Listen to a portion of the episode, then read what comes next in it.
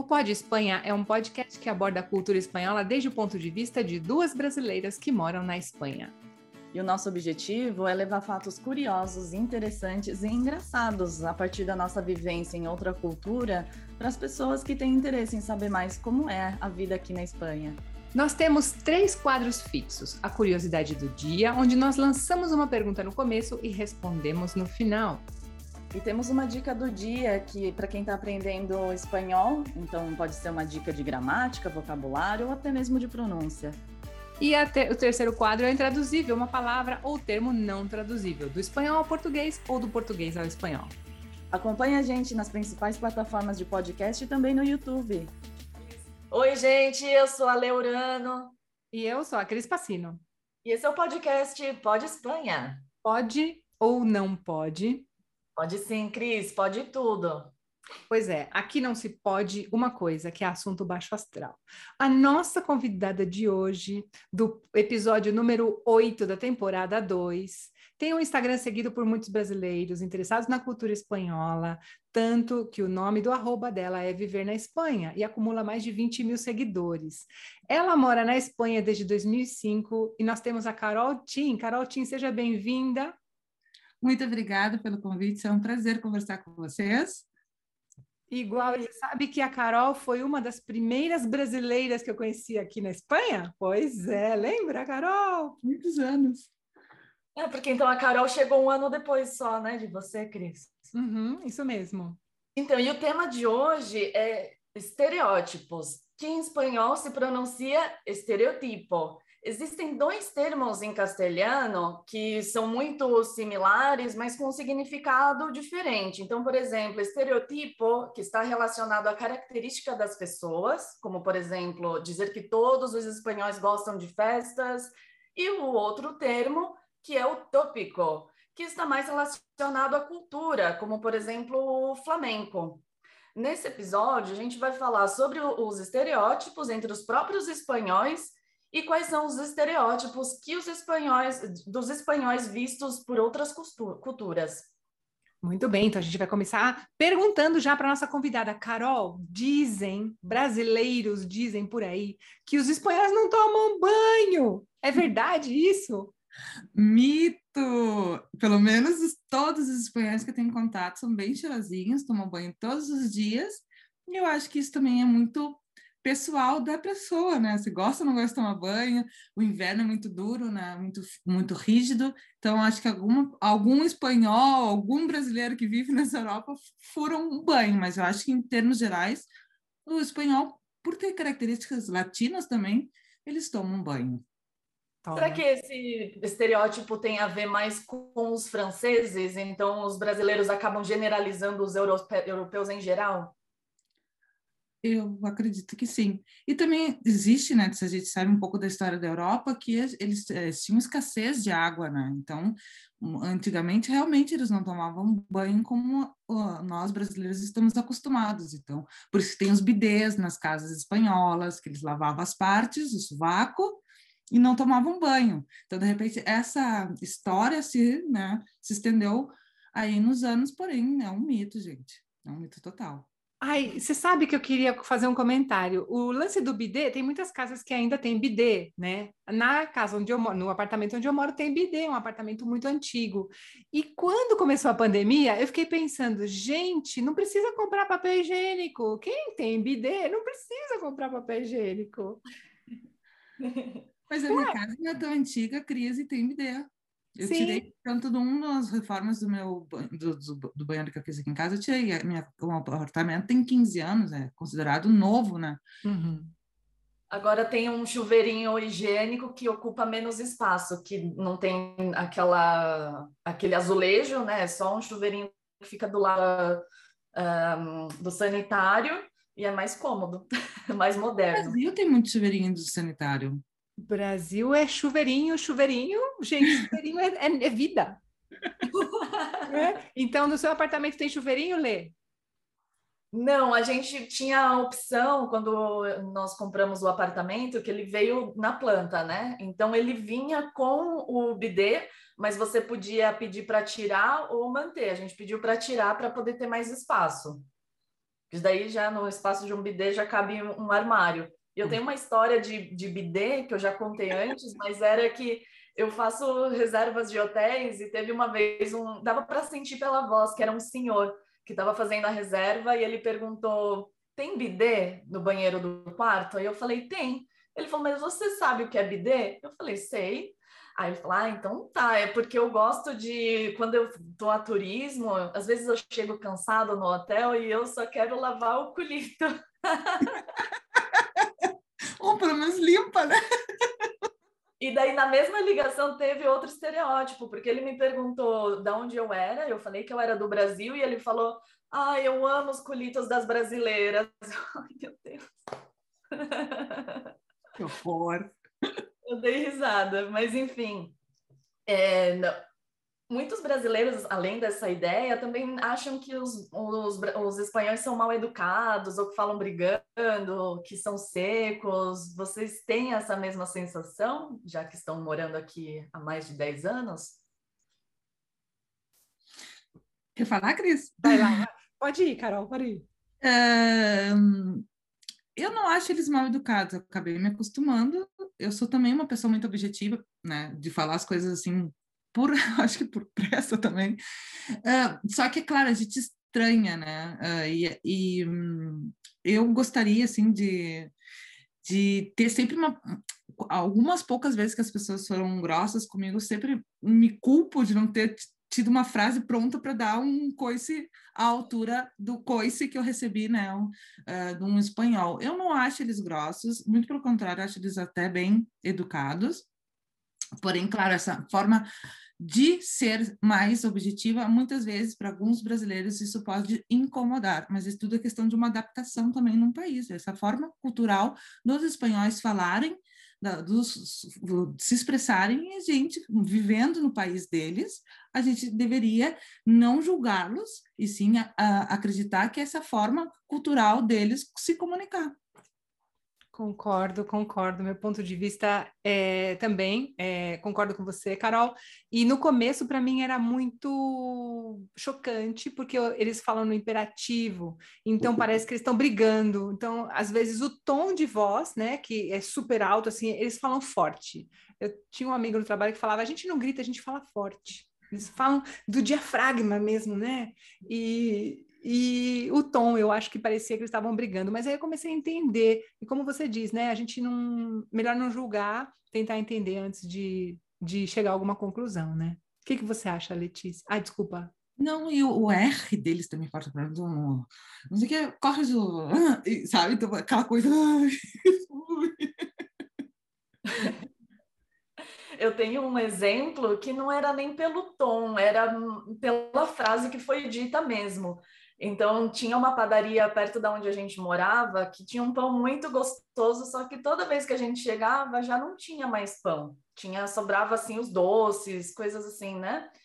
E uma vez a gente perguntou para o padeiro lá, para a pessoa que atendia, até que horas mais ou menos a gente pode chegar de domingo para encontrar pão? Aí ele falou: Ah, se eu soubesse, eu seria Jesus Cristo. e aí eu fiquei assim, Pablo, mas você não, não falou nada, não ficou bravo? Ele falou, ah, não, provavelmente ele deve ser de Castilha e o pessoal de Castilha é assim mesmo. Pois é. Uma parte da família do meu marido é de Leão e realmente se nota um, um pouco a diferença, assim, de amabilidade comparado com os madrilenhos, né, que eu tenho mais contato, e realmente eles, não sei, e dizem que é por causa do frio, uh, que realmente eles são mais um, duros, assim, né? Você sabe que quando eu, falo, eu fiz o caminho de Santiago, eu passei por Castilha, né? Passei por Burgos, é, Palência, León. Então, as pessoas me diziam, me diziam, é, você nota a diferença das pessoas? Eu falava, não. E aí uma pessoa de León me explicou, ela falou, é que aqui é tudo muito plano. Então, a gente é assim, plano, a gente fala as coisas como são. Eu falei, gente, que forma de explicar as coisas, né? Achei interessante o jeito que ela me contou. É. é. Ah, e tem uma coisa aqui que eu queria trazer para vocês. Muitas pessoas acham que na Espanha, as pessoas dançam sevilhanas, as pessoas comem paella no domingo, na segunda, na terça, tomam sangria sempre. E aí? É assim? Acho que é o mesmo que achar que todo brasileiro samba, né? é a mesma coisa. Não. E eu acho que também influencia muito a, a região da, da Espanha, né? nos costumes e nos estereotipos dos espanhóis. Não, nunca vejo quase ninguém. Meu marido não sabe, por exemplo. Uh, dançar sevilhana, a gente come pouco paella, inclusive. A gente, hum. quando vai a um lugar de paella, a gente pede, né? Mas. Uh Sim. Eu não da mesma forma que no Brasil a gente sempre quer ter uma churrasqueira, os espanhóis sempre querem ter uma paedeira, né? Exato. Sim. E você sabe essa história da sangria? Vocês conhecem muitos espanhóis que tomam sangria? No verão? Ah, sim. Vocês conhecem? Eu não conheço nenhum espanhol que tome sangria. Tinto de verano, todos os que você quiser. Agora, sangria, você é a primeira pessoa que eu conheço que conhece espanhóis que tomam sangria. Me apresenta esses espanhóis. Tinto de verano, muito, muito e muita cerveja também, né? Tomo muita cerveja. É verdade. Você gosta de sangria, Lê? Não, eu a única bebida que eu bebo assim de alcoólica é cerveja com, com limão. Eu tô aprendendo a tomar vinho agora, porque eu não tô muito acostumada. E aí é engraçado porque eu cheguei sem beber nada. E aí outro dia eu bebi um vinho que era super doce e eu falei que eu não gostei, sendo que antes o que eu mais gostava era o vinho doce. Então agora eu tô mudando um pouco o meu paladar. Ah, Mas que legal. Tá na Espanha, vinho. a base de vinho e pão. É verdade. É, eu acho muito interessante que aqui na Espanha, é, ou seja, no Brasil a gente tem uma ideia dos espanhóis como um todo e aqui na Espanha eles têm uma ideia das pessoas daqui como por região. Então, os catalões são muito mão de vaca, os madrilenhos são chulos nesse sentido de ser mais é, metidos, né? Os bascos são brutos. E, e, é interessante que no Brasil não tem tanta essa diferença tão específica. A gente acaba generalizando mais é de sul, nordeste, né? E o que, que vocês têm para falar? Começando pela Carol. Bom, eu morei na Catalunha, né? E eu tive bons amigos catalães. Uh, a princípio não estava entendendo muito bem, claro, cheguei a 16 anos atrás, não, a gente não tinha as informações que a gente tem hoje, né? O que, que é aquele catalão? Mas para que, que serve catalão? Ficava perguntando assim. Mas uh, falando em estereotipos, realmente tem, né? Eu acho que no Brasil também tem estereotipos de, de, próprio brasileiro no Brasil, e aqui na Espanha não ia ser diferente, né? Um, e, mas eu acho que pouco a pouco as pessoas acabam né, sabendo que, como a Espanha é um país muito aberto ao, a, a novos integrantes, ao estrangeiro, eu acredito que eles também foram se flexibilizando entre eles, em, entre si. Porém, muitos dos estereotipos são influências da história da própria Espanha, né? Todo mundo sabe a história da Catalunha, que é se depetizar, do País Vasco, os madrilenhos, que são ah, a capital da Espanha, por isso eles são chulos e não sei o quê. Enfim, eu não acredito nisso, e mas sei que existe. E por que será que os catalães têm essa fama de serem mão de vaca? Tem algum, aconteceu alguma coisa? Tem algum exemplo? Conta a versão, Cris, e eu conto a minha. Não sei de nenhum exemplo, eu só acho que é uma economia muito potente e eles sabem usar a economia deles. Sim, mas a, a história eu acho que vem da guerra, né? Que eles, eles a, a, pode ser que minha, minha memória falhe, porque ela falha muito, que eu saiba, né, que na época que, da guerra e tudo isso, eles guardavam muita comida, armazenavam muita comida, e por isso vem a palavra tacanho, tacanho, né, uh, que é de mão de vaca, e que e botam esse estereotipo para os catalães, mas até onde eu sei, era porque eles armazenavam muita comida e guardavam a comida na época de guerra. Ah, não sabia, não. Não, também não. Eu Por isso, Cris, o pão, o pão com tomaca, porque eles, o, a, o tomate era para maciar o pão armazenado. Isso que eu. Oh, Eu posso estar errada, tá, gente? Mas eu, eu, tudo que eu lembro, assim, na minha memória é, é isso. Ah, interessante. E Claro. aprendi lá na Catalunha, ou seja, um catalão me contou. Então, não é o que a outra, um madrilenho venha me contar, né? Com a rixa que eles Uhum. têm. Ah, então, foi um catalão que me contou. Ah, que interessante. Não é com a rixa São Paulo-Rio, né? É, tipo isso. É verdade. E tem também essa ideia de que os bascos são brutos, e tanto que naquele filme Ocho Apellidos Bascos tem uma. Um, não é um esporte, mas que eles conseguem se, é, levantar pedra e fazer como se fosse um arremesso de pedra grande. É um, já es- é um estereótipo, né? é um esporte, levantamento de pedra.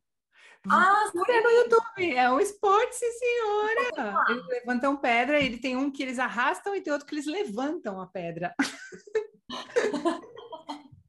Sim, eu acho muito legal que os bascos mesmos dizem que eles são brutos e eles fazem piada com essa história de serem brutos. Eu sou uma apaixonada pelo País Basco e pelo por todos os bascos que eu conheci, gente, eu só conheci basco legal. E eles têm um humor muito debochado. Então, às vezes vocês estão brincando, você fala assim, ele está falando sério, ele está brincando. ele está morrendo de rir de você, porque você não sabe se é sério ou se não. Eu sou suspeita para falar dos bascos, dos catalães também. Eu passei muitas férias em Catalunha também, não sei, eu sou suspeita. Eu e o norte somos suspeitas, suspeitos. Aí, Catalunha tem ali a, a costa maravilhosa. Eu, eu me apaixonei por Catalunha também. Maravilhosa mesmo. E depois tem as pessoas do sul, que daí seria os sevillanos, que têm a fama de serem mais alegres, né? Gostarem mais de festa por causa das férias e de Ontem eu tava, comentei com o Pablo, né, com meu marido, é, Carol, que é espanhol, eu falei, ah, amanhã a gente vai gravar um episódio sobre estereótipos. E aí ele falou dos sevilhanos, ele fez de um jeito muito engraçado, de que tudo é festa, e ah, fui demitido, Ei, mas tudo bem, olê! ele cantou muito engraçado. Eu acho que também o clima do sul influencia o humor deles. Eles são muito legais. Eu, eu fazia anos que não ia para Andaluzia. Eu fui lá e a gente nota muita diferença, até na, na semblante da, das pessoas no sul. O atendimento ao cliente no sul da Espanha é fora, fora de série, assim. E ah, eu, eu adoro. Um, o meu primeiro amigo, amigo de verdade na Espanha, foi uh, do sul da Espanha, lá na Catalunha. Inclusive, ele me apresentou para o meu marido. Claro, por causa da, da migração, né? Porque teve muita migração de andaluzes para a Catalunha. Claro, claro. É legal essa mistura. Ah, vamos mudar um pouquinho. Ah, desculpa, por, por, só para terminar esse tema, por falar em atendimento, eu senti realmente quando eu fui para Barcelona e para as Ilhas Baleares, né, para Maiorca, que o atendimento era meio assim, ah, quer comer aqui, tudo bem, não quer, pode procurar outro lugar, meio que não fazia um esforço de olha, a gente tem essa carta e tal, e fazer a gente se sentir à vontade para entrar era meio que dá igual. Mas, em geral, né, gente, eu acho que mudou muito pós-pandemia, acredito, mas entrava em qualquer loja, qualquer vendedor não olha na tua cara, o, o garçom parece estar te fazendo um favor, muitas, não todo mundo, não vamos generalizar, mas é bem diferente no Brasil, que tu entra numa loja, a, a vendedora vem, quer que eu te ajude? Busco tal coisa, ah, não tem aqui, ah, eu vou buscar lá dentro. Isso não existe na Espanha, não existe. Eu nunca tive um atendimento, nem no Corte Inglês, que é né, de, de, um, de, de uma preocupação de querer vender, afinal, né, uma economia forte, acaba que não precisam vender ou atender bem, porque se tu não senta na cadeira dele, vem sete, sete pessoas atrás que vão sentar no restaurante, se tu não quer, outros sete querem. Eu tenho um exemplo para contar. Eu cheguei num bar madrilenho no centro um dia, eu falei assim, buenos dias, que queres? O cara falou assim para mim, que queres? Aí eu olhei para cara e falou, que te pongo? Parece que eu falei, me pones louca, me pones enferma, sai daí. Me pones de mala leche como tu. me contagias. Eu acho que o melhor remédio nesses casos, e eu aprendi muito isso, porque isso acaba nos afetando, né? Chegar num lugar e dizer bom dia, a pessoa nem olhar a tua cara e dizer bom dia, né? não custa nada, né? É tentar reverter o mau humor dele, né? Afinal, tipo, Aqui te pongo buenos dias! Tentar reverter, vai fazer uma boa ação para a sociedade. É. Eu te vejo fazendo isso, Carol. Eu te vejo fazendo isso. Ai, tem dias que eu tô bem inspirada, assim, eu saio, Venezuela! Depois de uma pandemia, gente, vamos ser bom-humorados. Está todo mundo vivo, vamos dar risada, sabe? Vamos comemorar, né? É. É verdade, é verdade. Bom, mudando um pouquinho o assunto, dizem que os espanhóis são gatos, são bonitos. E muitas vezes, quando tem, por exemplo, as Olimpíadas, né, ou Copa do Mundo, é, a gente fica de olho nos atletas, porque realmente eles são gatos mesmo, não são gatos, são bonitos, não são? O que, que vocês acham?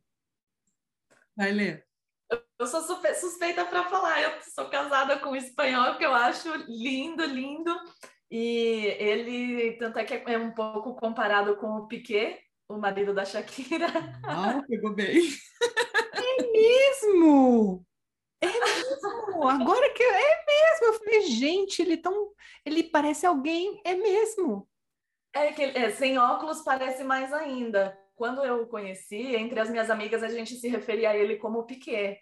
Ele é loiro?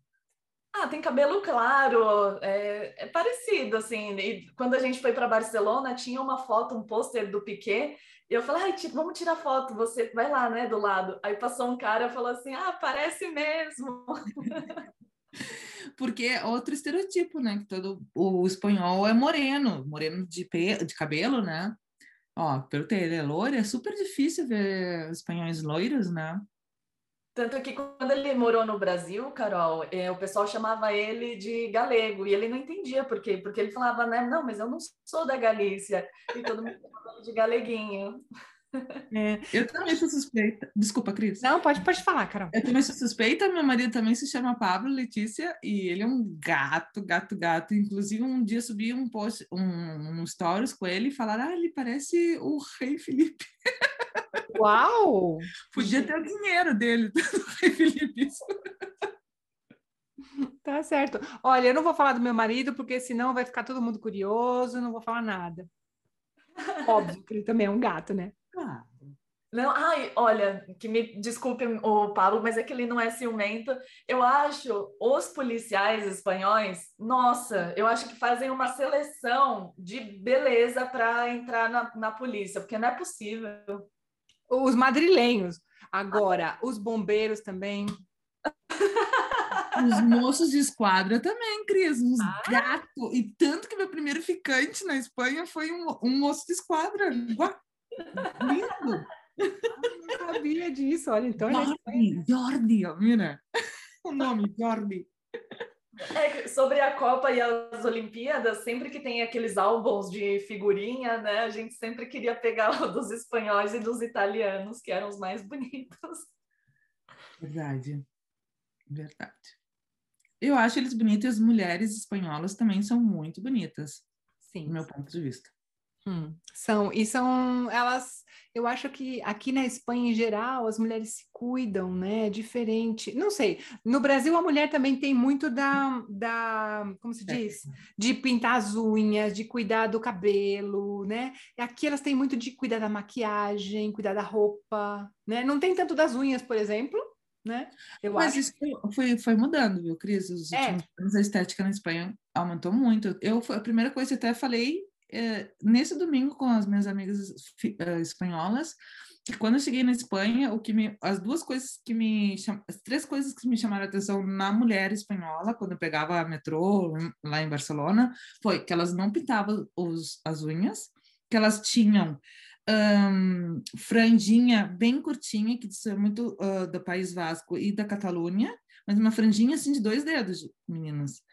E os dentes, né? Então, isso com o tempo foi mudando muito na Espanha. A Espanha, por exemplo, só para contrastar a informação, é da, da União Europeia, onde tem mais dentistas, né, clínicas dentárias, e as estéticas dos últimos anos na Espanha deram um boom gigantesco, e a queratina brasileira entrou no mercado espanhol, então elas também...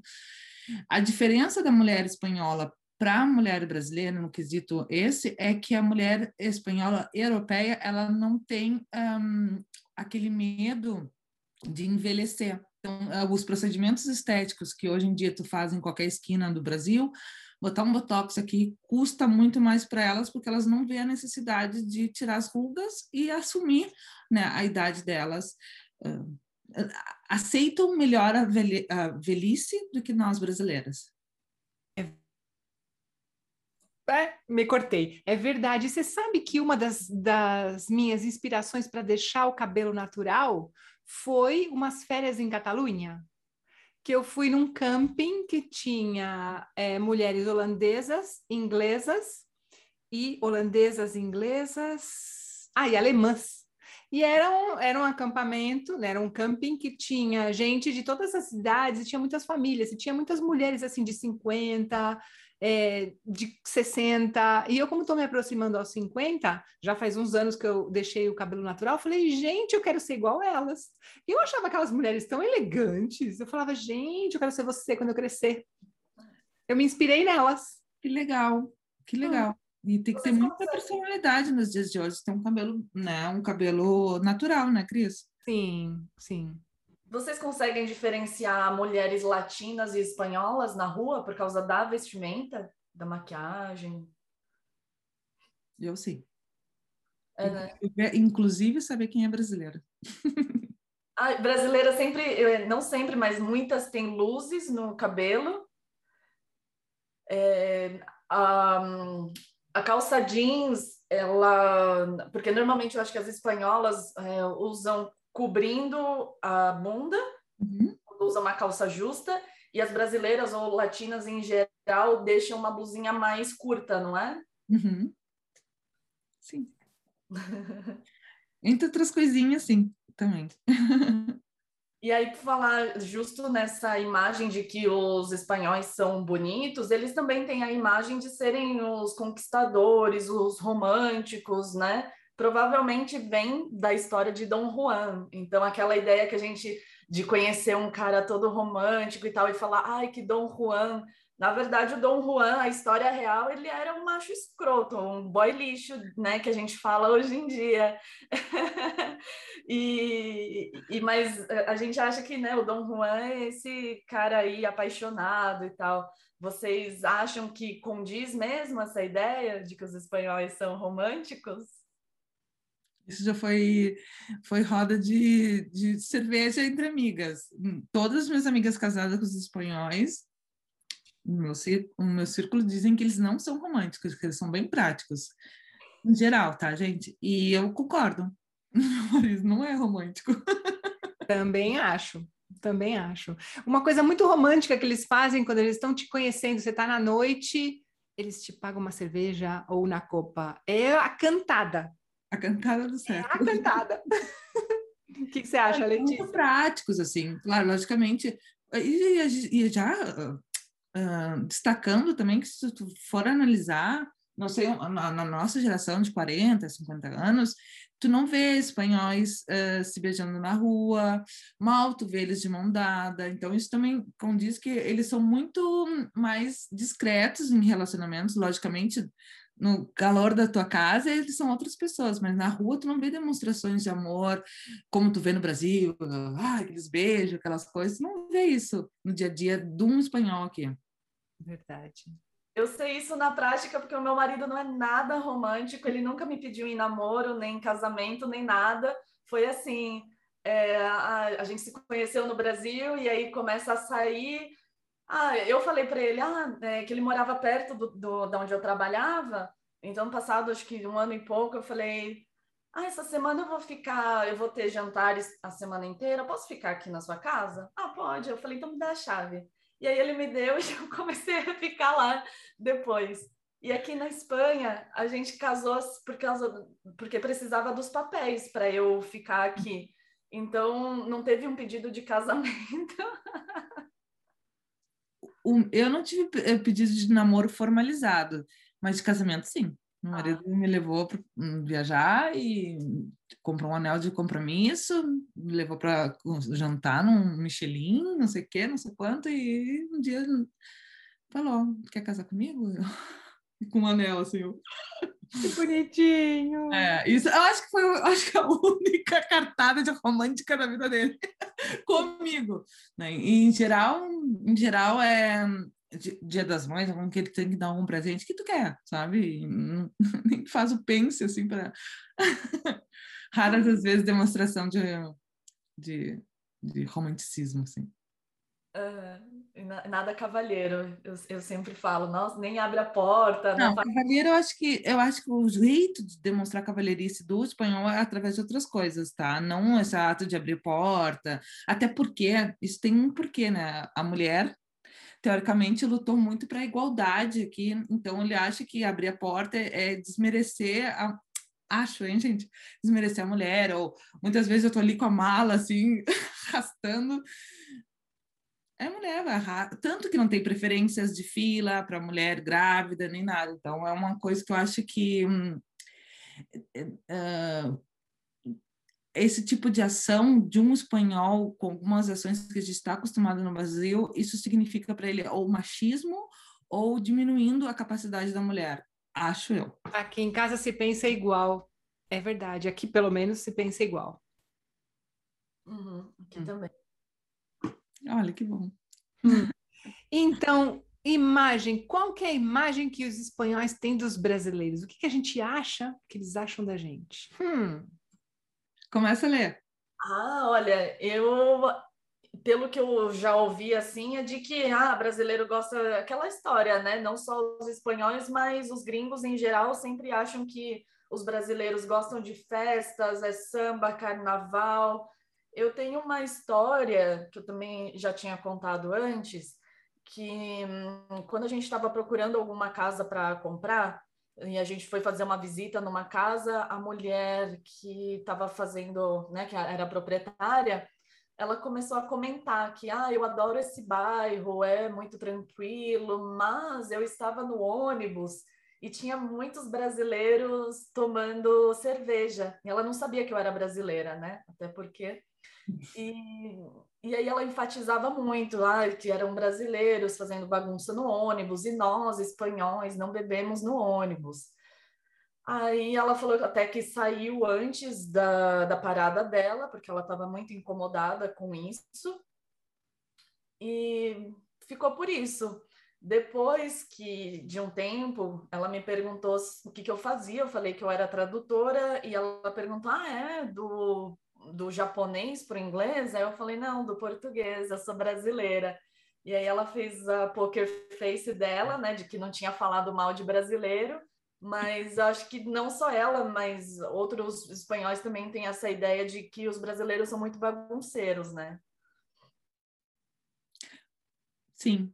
Tem estereotipo, na, aquele grande estereotipo da, da mulher brasileira, né? Então, eu, eu sabia que isso ia acontecer, né? Que são é uma história, é, acontece, a gente sabe que existe a prostituição na Espanha de meninas brasileiras e outras nacionalidades. Então, sempre quando eu cheguei aqui e, e me perguntava ah, de, onde, de onde você é, eu nunca dizia que eu era brasileira, eu sempre dizia, eu venho do Brasil. Ah, Rio de Janeiro? Não, não, Brasil muito mais do Rio de Janeiro. Né? E também, ah, já, ah, várias piadinhas, gente, tipo, ah, só tem macaco no Brasil, macaco no sentido de animal, não uh, o macaco de outra outra conotação. Uhum. Uh, ah, vocês só sabem, ah, toda mulher sabe sambar, ah, vocês só gostam de futebol, né? Futebol, cerveja e churrasco. Esses estereotipos uh, clássicos que a gente sabe. Em modo geral, a grande maioria das pessoas, por o meu posicionamento, também sempre me trataram muito bem. Nunca tive uh, grandes problemas de ser brasileira na Espanha e sempre com muito bom humor tento mostrar que o Brasil é muito mais do que esses estereotipos clássicos, né? Uh, que, que a gente sabe que a gente tem. Que só gosta de carnaval, que a vida é uma festa. Não, gente, o brasileiro trabalha muito, o brasileiro gosta de carnaval, porém gosta de outras coisas também. É, e você sabe que uma vez, uma vez não, algumas vezes já me falaram, Cristina, e aí, dança um samba aí pra gente. Eu falo, só depois que você dançar uma sevilhana. a pessoa desmonta, porque, meu, não dá. Vai, dança um samba aí pra gente. Que coisa mais machista e mais escrota. Fala sério, não dá, né? Dá. Então, eu também, eu também me posicionei bastante sobre isso, mas assim, muito no começo. Depois, uhum. assim, tipo, vai passando o tempo, na verdade, eu acho que a gente também se, como se posiciona de outra maneira, né? E também, Cris, a, a, teoricamente, na Espanha, existem 200 mil brasileiros registrados, 156 mil, mas os que são de dupla nacionalidade, eles contam como é, espanhol, tá? Por exemplo, meus filhos são brasileiros, mas eles têm eles contabilizados como espanhóis, tá? Para a gente ter uma média nacional. E isso, com a globalização nos últimos anos, Uh, e com os futebolistas também brasileiros, né, na Espanha, que são muitos que já passaram por aqui, Cada eles acabaram, uhum, eles acabaram vendo que o Brasil uh, é muito mais do que samba, futebol e caipirinha, né, e foram vendo que grandes brasileiros profissionais aqui na Espanha tem muito exportam muitos brasileiros para multinacionais aqui uh, sabem que o brasileiro tem muitas capacidades de outros né, uh, profissionais. Então acabou, né, que a Espanha foi se globalizando não só com os brasileiros, mas com as outras nacionalidades e foram aceitando e, a, e descobrindo, né, o Brasil como um país de potência econômica, etc, etc, etc. E sobre a imagem dos espanhóis, né, que os brasileiros têm deles, vocês acham que a imagem que os outros europeus tem sobre os espanhóis é a mesma? De que eles são secos, são frios? Ou o que, que, que, vocês acham que é a ideia de, por exemplo, um britânico sobre um espanhol? Ou um alemão? A Carol, acho que tinha um exemplo, né, Carol? Não, eu assim, primeiro eu acho que a Espanha é muito bem vista no sentido uh, destino final, Muitos europeus vêm se aposentar na Espanha, então isso já é alguma coisa bem interessante, né? Porque que a Espanha chama tanto uh, outros uh, outros nacionais por qualidade de vida, por tempo, que a Inglaterra, a Alemanha, por exemplo, e não tem, né? Uh, sim, tem, tem os estereotipos. Ah, aconteceu faz poucos dias com meu marido, que ele tem, é, trabalha numa multinacional também, estava com outro europeu, e falou: Ah, agora é a hora da cesta de vocês. Meu marido não faz cesta jamais. E ele ficou quieto, olhando assim, tipo, e daí tem outros estereotipos. Como o espanhol é um, um povo trabalhador, eles dizem que outros lugares do, do, do da, uh, da Europa, principalmente os países assim, Alemanha, Suíça, uh, França também, eles respeitam muito o horário de trabalho. Eles respeitam, e o espanhol, hum, quando tem altos cargos e não tem que né, uh, um, exercer um horário específico de comércio ou, ou, de, né, eles ultrapassam suas horas de trabalho e isso eles acabam sendo julgados como improdutivos nos trabalhos. Tem um ah, exemplo.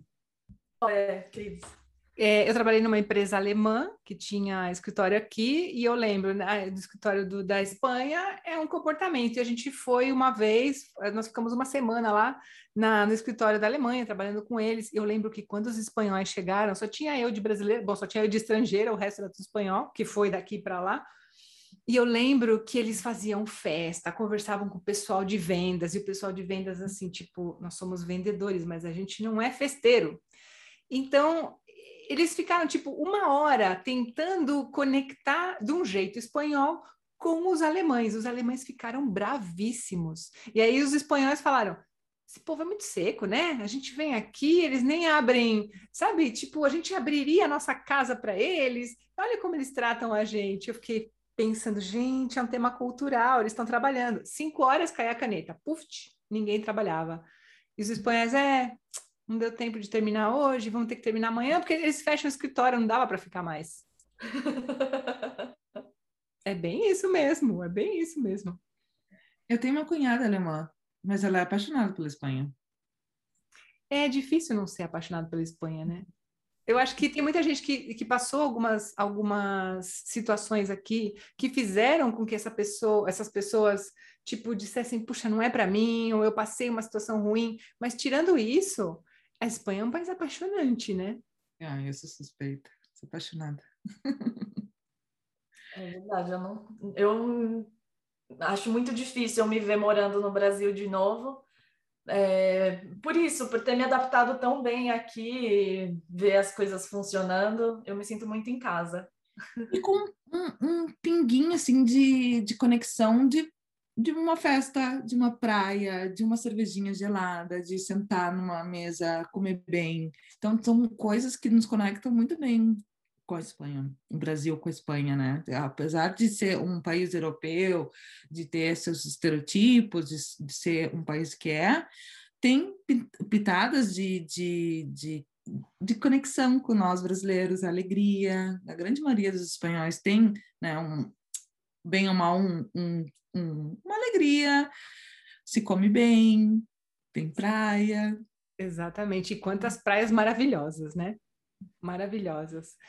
É, não sei se vocês querem falar mais alguma coisa sobre isso, senão eu vou para o próximo tema. Tá. É, a gente escolheu uh, o tema também, por exemplo, de filmes espanhóis que são estereotipados, né? Por exemplo, Ocho Apellidos Bascos. Não sei se vocês assistiram esse filme assisti com o Pablo do lado me falando todas esses estereótipos que eu não conseguia ver. Então ele ia me explicando cada cena, cada gesto, ia pausando, porque senão para mim não ia ter tido tanta graça. Eu não assisti os Ocho Pedidos Catalanes. Acho que eu cheguei, comecei a assistir, não achei tão legal mas realmente eu acho tão engraçada a maneira que eles mesmos colocam estereótipos assim nos filmes, nas, nas novelas, né? Uma forma de, de rir deles mesmos. Sim, e o melhor também foi colocar o Dani Rovira, que é um ator, ele é andaluz, mas ele não é sevilhano, mas fazer um, um papel de andaluz, né? E os bascos mesmo sendo atores fazendo papel de bascos, né? Ah, é verdade. E tinha logo no começo ele se apaixonando pra, pela menina que era é, do País Basco e ela era mais seca, mais fria. E, e aí depois também tem outra uma série que eu gosto muito que se chama Por H ou Por B, que seria Por H ou Por B de B de bola. Tá, na, tá disponível na HBO e é muito estereotipado em relação às características dos, dos madrilenhos. Então, tem um bairro aqui que se chama Malasanha, que talvez seja equivalente ao bairro, ao, a Vila Madalena no Brasil, mais ou menos, né, em São Paulo. Que são pessoas hipsters, que é, usam roupas diferentes, comem coisas diferentes, veganos. E aí eles retratam muito isso na série, e foi engraçado que eu assisti esse episódio com uma menina de León. E ela falou: a gente tem essa ideia mesmo dos, dos madrilenhos, de que vocês são assim, de se vestir dessa maneira estranha. Ai, que engraçado. Eu acho que, é, claro, Madrid é uma grande cidade, né? Então, dentro de Madrid existem vários tipos de madrilenho. Né? Acho que depende muito da influência da zona. É uma cidade enorme, Madrid. Então, volta e meia, se pelos mesmos lugares, tu nos mesmos bairros, tu vê que as, os homens, principalmente, se vestem muito parecidos. Os homens, muito parecidos. Calça de brim, camiseta xadrez e jaleco. É Agora está na moda entre os adolescentes é uma a calça meio curtinha, mostrando um pouquinho da meia, mas entre os adolescentes. E apertadinho nas pernas, né? Assim. É. e, e, calça de abrigo o dia inteiro. Os abrigos cinza. E cinza, ainda até a cor, né? Tinha uma, uma blusa muito popular que eu via todos os adolescentes usando, que era um que tinha.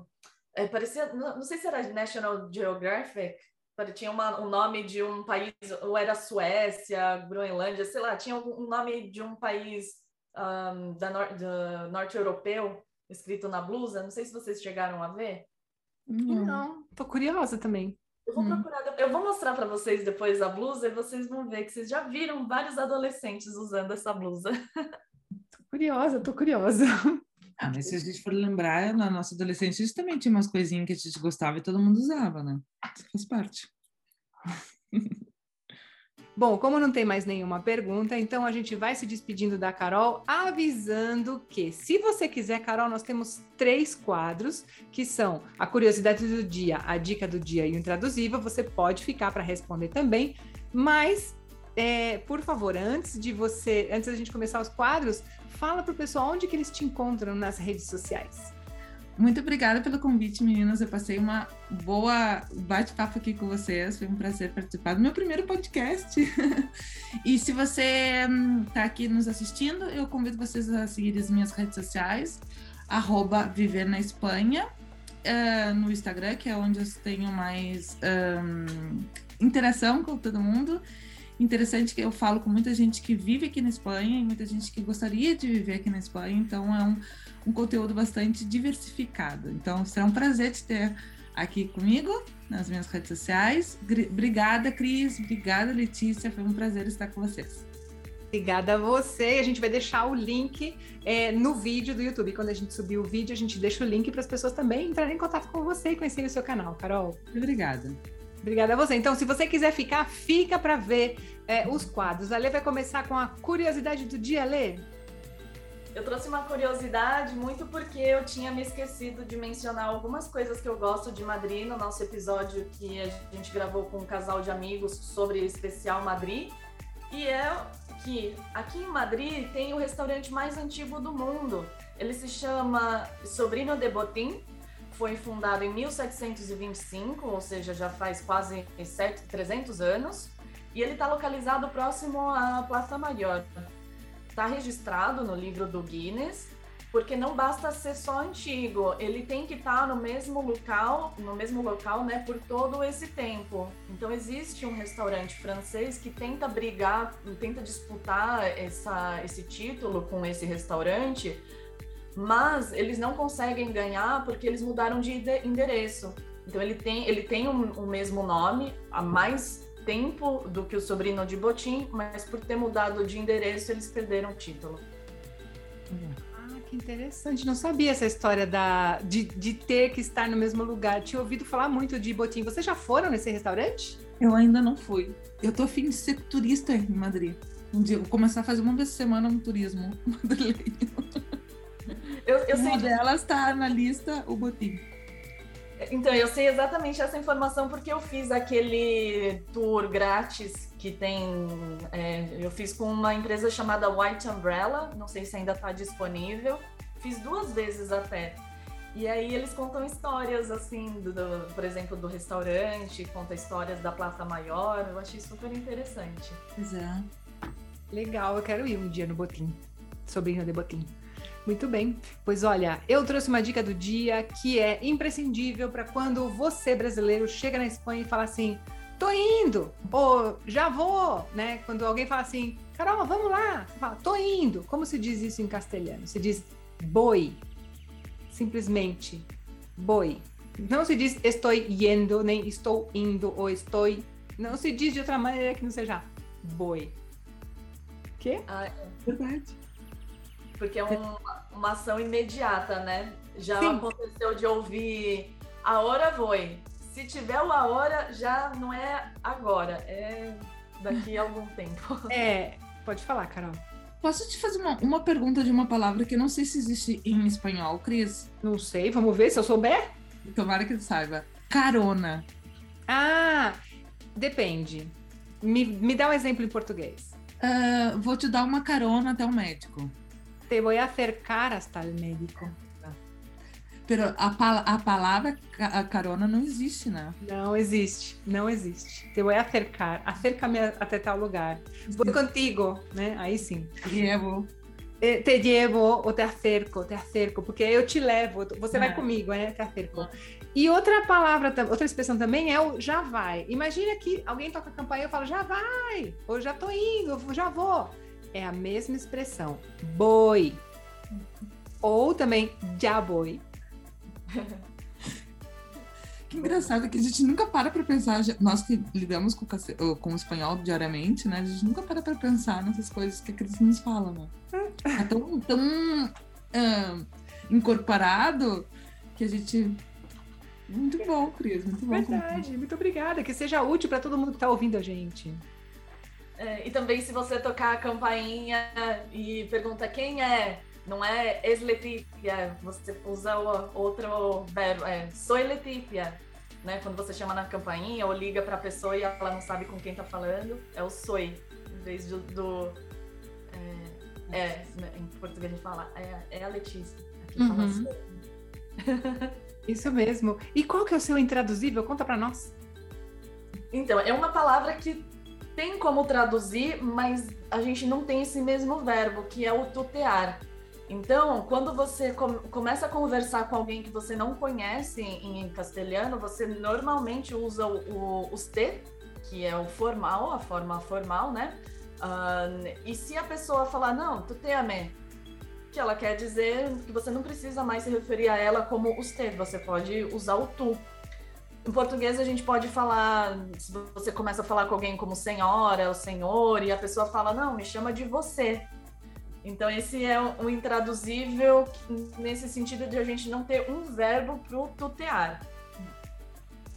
Muito legal, muito legal. Bom, então a gente vai terminando o nosso episódio aqui, que a gente já chegou a essa hora. É, agradecendo a todo mundo que está ouvindo, agradecendo também a Carol. Obrigada pela sua participação, Carol. Mais uma, mais um, alguma coisa que a gente faz junta, né? Com certeza, e muitos que virão, né, Cris? Exatamente, exatamente. Para quem está nos ouvindo, é, para entrar em contato conosco através do e-mail pode Espanha, POD Espanha com nh arroba gmail.com. Se você está vendo a gente no YouTube, oi, eu vou colocar o quadrinho aqui à vista para nós três, para a gente se despedir do pessoal. É, e você pode também ouvir a gente nas principais plataformas de podcast, tá certo? A gente sempre está lançando os podcasts às segundas-feiras. Muito obrigada. Feliz dia. Hum?